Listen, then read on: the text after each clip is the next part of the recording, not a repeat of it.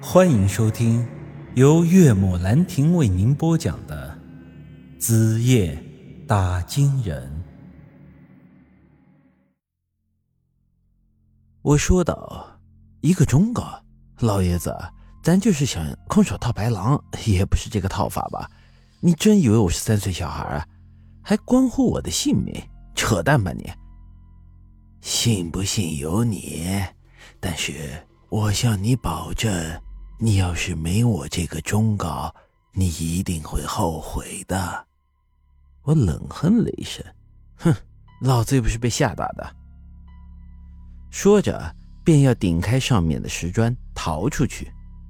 孙老爷子接着说道：“我之前的本事你也见识过了，像你干爹那样的阴司，见了我都没辙，你难道就不好奇？”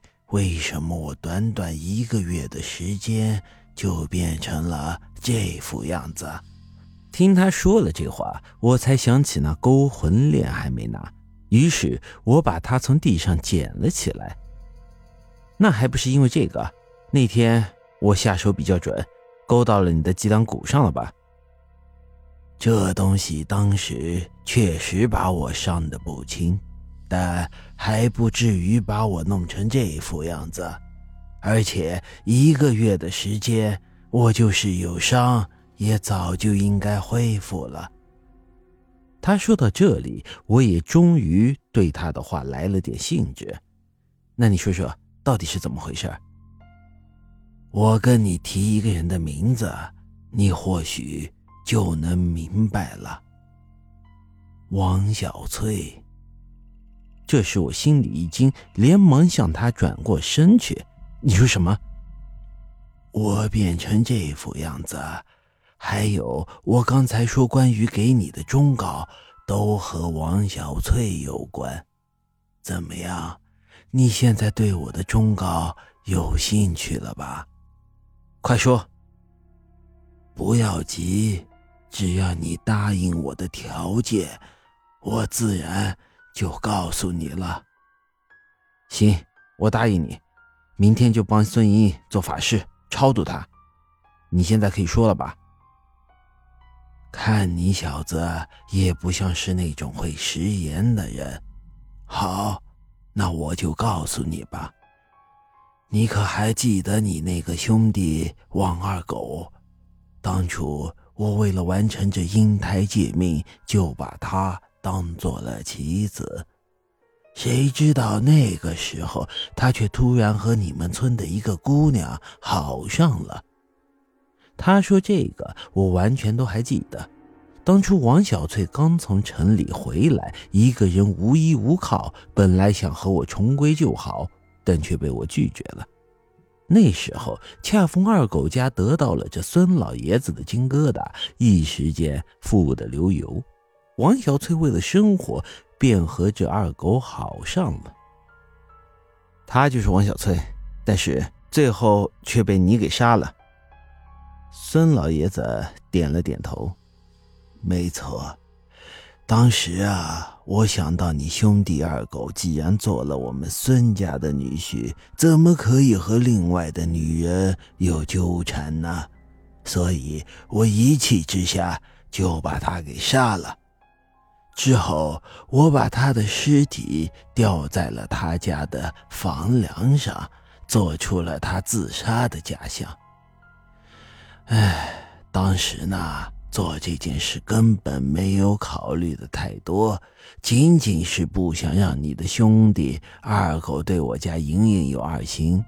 但是我万万没想到的是，我杀的那姑娘身份太特殊了。我要是知道他有那样的命理，我是说什么都不敢碰他的。这时我皱皱眉：“小翠的命理，她的命理有什么特别的吗？”小子，你既然懂风水，可知道什么是时灵阴命啊？我一时间整个人都呆住了。之前我才遇到这王玉兰那三柱石林的阴命。干爹就嘱咐我千万不要招惹他。现在听孙老爷子这么一说，难不成这小翠也是时灵英命吗？我回想了一下，这王小翠的身世和这王玉兰还真是非常的相像，可以说是非常的悲惨。